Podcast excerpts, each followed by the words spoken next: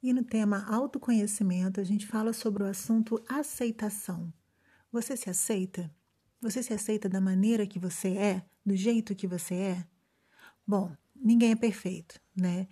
É, todos temos aquilo que nós somos melhores, que nós somos bons, e outras coisas que nem tanto, né? E isso não é mal algum. Reconhecer os nossos esforços e exaltar a si mesmo pelos acertos e tentativas é uma maneira de aceitação, é uma maneira de você se conhecer. Não ignore seus erros, reconheça, aceita e busca o melhor para não cometer esses erros novamente.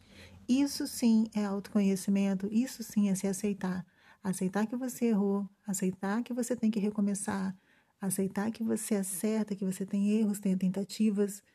Isso sim é aceitação.